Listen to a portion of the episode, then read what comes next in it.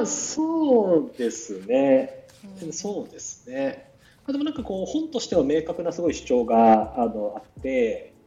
なんて言うんでしょう、うん、にまあ、あんまりこう普通に生きてると聞いたことないですけどあのよく言われるこう設計とかするときに、うん、このえーと、形は機能に従うっていう、まあ、考え方というかコンセプト、みたいなのがあって、まあ、こうなんか不自然な日本語なんですけど英語にするとあのフォームフォローズファンクションになるのでこう FFF でなんかこう韻を踏む感じですごくなんていうリズムよくよく言われること。 Form follows function、はい、機能、えっ、ー、と形状形は機能に従うってやつなんですけど、はいはい、いやそんなん全然違いますみたいな。なんか機能に従うわけじゃなくてなんか逆に form、follows、failure、failure なので失敗ですね、うんうん、あの形は失敗に従うんですよ。でいかになんか物事の失敗を通じてそのものっていうのがなんかこう、うん、進化してきたかとか形状が変わってきたかを読み解きましょうみたいな。はいはい。ですよね。なんかそういう意味では結構思想といえば思想なのか。でなんかこうこの辺の書き書き方というかへえと思ったのが私が10年前読んだ時に唯一覚えている何かですね。そうですね。でもなんかその失敗に習うってことが最初は私は結構よく分かんなくてその事例を読む中であ確かで失敗に習ってんなとか目の前のものとかももう失敗に習った結果だなとかって思ったりするようになりましたけど。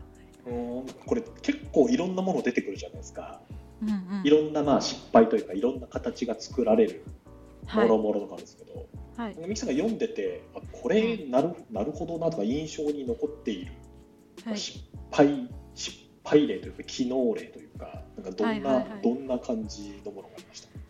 あでもなんか私がもうめちゃくちゃ感動したのはゼムクリップで、はい、なんかゼムクリップってあまりにも簡単にできそうだしなんか針金チュチュチュって丸めただけじゃんみたいな感じだったんですけど、はい、あそこに行くまでにすごいいろんな失敗といろんなチャレンジがあるじゃないですか、ね、そんなチャレンジを積み重ねてここにたどり着いたのかお前はっていう感動がありましたね。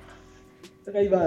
今ちょっと本を手元で持ってくるのが忘れちゃったんですけど最初は何でしたっけ？なんかなんか釘で突き刺すみたいななんかあのあれですか？紙のまずそもそもそうゼムクリップは紙をまとめたいっていう欲求から生まれてるんですけどそう、うん、そもそもは紙を束ねる時にはピンで刺してたっていうところから 始まって。10, 10ページとかあったらなんかぐさっと刺すみたいなことですよね、うん、刺してた、うん、はいはい。で刺しててでだんだんなんかでも穴が開いちゃうの嫌だなとかピンで刺すだけだけだだけだとすぐ落ちちゃうなとかがあってじゃあ2箇所を刺しましょうとかもっと細いピンにしましょうとかっていうのがあって、だんだんなんか穴開いちゃうのもあるしもっといいやり方があるんじゃないって言ってハサミハサミ方を考え始めたりとかするんですよね。はあはあはあはい、でもその時もまだあのクリップの形になってなくてすごい変な形にねじねじした針金とかで頑張って角を止めようとする？みたいな。はあ針金を三角形に加工したものとかで角をこう束束ねるみたいなことで抑えようとしてて。ああ、だ四角い難しいな。四角い紙のなんか左端の90度になってるところを、はい、なんですか直角三角形のやつでカポッとはめるみたいな。あそうそうそう。はめるってやり方でまずは束ねようとしてて、うんうん、そうするとやっぱ枚数が多いと中の紙が落ちちゃうみたいな問題があったりとかして、はい、じゃあ三角形よくないねってなってえっと、今のゼムクリップに近い形のものとか出てきたりとか。でそのその三角形型諦めてもっとこう丸いやつで挟もうってなった後もなんか真ん中のシーンを、うん、なんてなウェーブ状にしてそれで押さえるみたいな。なんか意味わかります？うんうんわかりますはいはい。そう。ウェウェーブ状のにしてそれで押さえるっていうクリップが生まれて今のクリップとちょっと違うけどだからさらに複雑な形になったやつがあって紙を押さえるためにこんな大変なの作んなきゃいけないのかっていう思ったりとか。っていう試行錯誤を経て最終的にあの形になったってああなるほど、はい、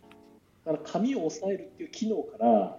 そのままダイレクトに生まれてるんじゃなくて、そうそうそう。間のあこういう突き刺すっていうことをやってたらこういう失敗があって、はい、その失敗を対応しようとじゃあ次はじゃあ三角にしてみたりうまく止まらんなみたいな、何々にしてみたり、なんか失敗を続けていったら今の。今の形になってあこの形だとみたいなそうあの結構枚数挟めるし落ちないねってなるっていう。いや本当そうだよな、それでも今いやクリップやってたら落ちたわみたいな人いるじゃないですか。はいはいはい。なんかまだこれから進化の途上にあるのかもしれないですけどね。まあそういう人のためにホッチキスというものがねあるんだと思うんですけど。なるほどなるほど。はい、そしてホッチキスでいやーやっぱ穴が開いちゃうなとか抜きにくいなってなるとかよしじゃあ針を使わないホッチキスをみたいなですね出てくるわけですねあと目玉クリップとか今あるからね、はい、目玉クリップってなんですか？あ目玉クリップとかあと何なんていうの？あのもうちょっと圧の強い全部クリップじゃない、はいはい、はさはさみ型のクリップみたいなのあるじゃないですか。あありますね。ああこれ目玉クリップっていう名前なんだ。違うかな、あでも目玉クリップで出てきます。ああじゃあ目玉クリップ、うん、あの銀色のちょっとこうなんていうんですか圧が強そうなやつ。あそうそうそうそうそう。あこれ目玉クリップっていうんだ 多分通称。はあなるほど。なんかクリップなんて針金ねじねじってしただけですごい簡単に作れそうじゃんって思ってなんか最初からあるものと思ってたんですけど、うん、結構何十年もの積み重ねがあって、うん、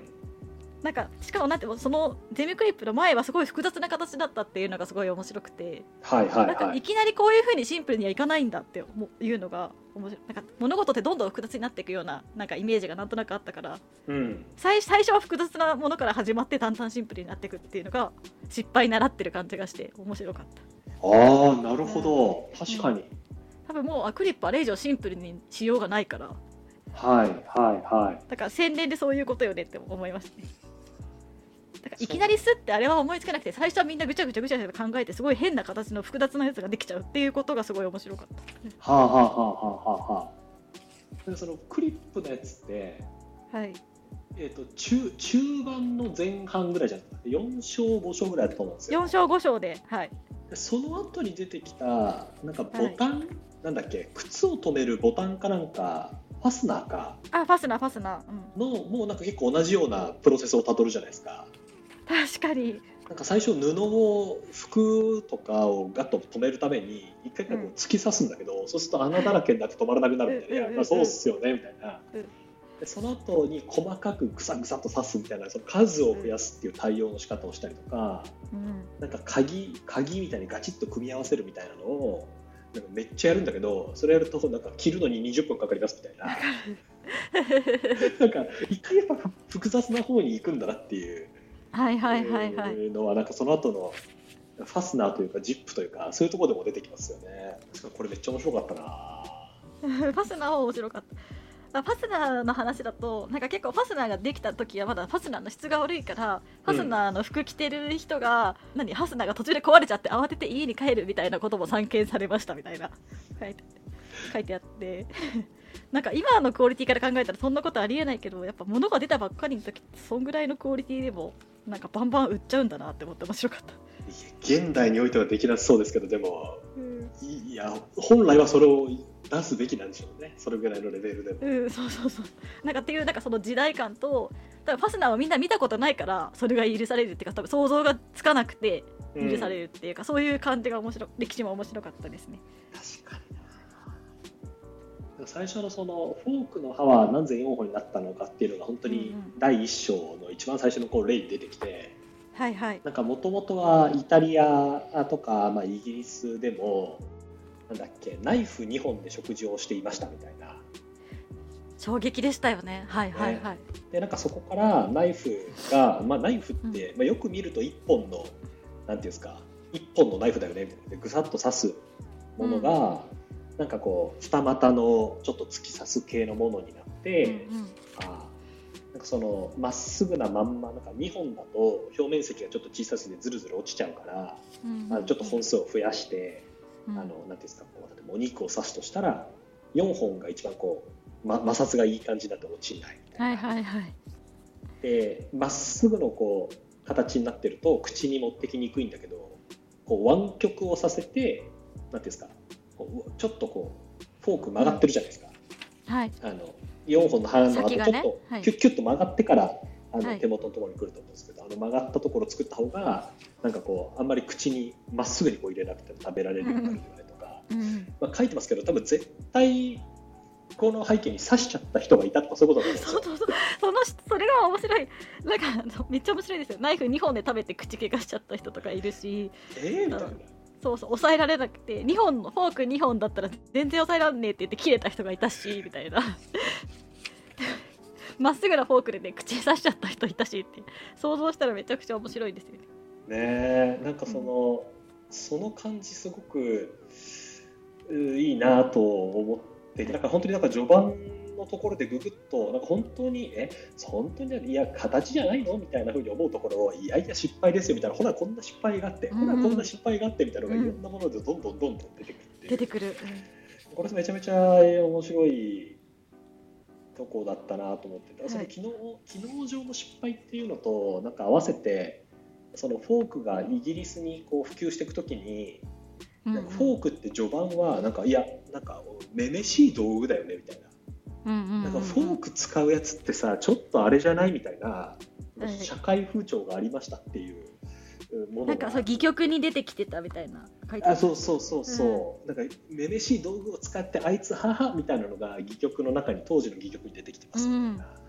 うん、なんかそそういう失敗もあるのかとなんか未来の未来の人からしたら、えそれ何の失敗なんだっけ？と思うのでも、うんうん、多分当時のフォーク見ていくとちょっと男らしい感じにしたフォークとかあったと思うんですよわかんないですけど。はいはいはいはい。だから機能上の失敗だけじゃなくて、なんか社会的な失敗による形状の変化とかあったと思うんですよね。ああ、なるほどね。多分当時のフォーク見てみると、なんかやたらと、なんていうんですか、あのマスキュリーな感じのゴツゴツしたものをしてみるとか。マスキュリーな感じはする。武器かな。武器にもできそうみたいな感じのフォークは多いです。あそうそうそう。なんかちょっとそういう文脈の中であのそれもある種の失敗として捉えて形状が変化していくだからフォームが変化していくっていうのもあるんだろうなみたいなのを序盤に見ながらめっちゃ思ってましたね。なんか私改めて家のフォークとか持ってきて確かに歯が4本だとか確かめました。いや大事。一時情報にアプローチするの大事、うん、そうなんかあまりにも意識してなさすぎて本当だって思いました、うんやそうだよな、うん、そうですよね。意識しないですよね。フォークとか、うん、さっきの全部クリップとかね、だからもともとねナイフ1本で押さえる切る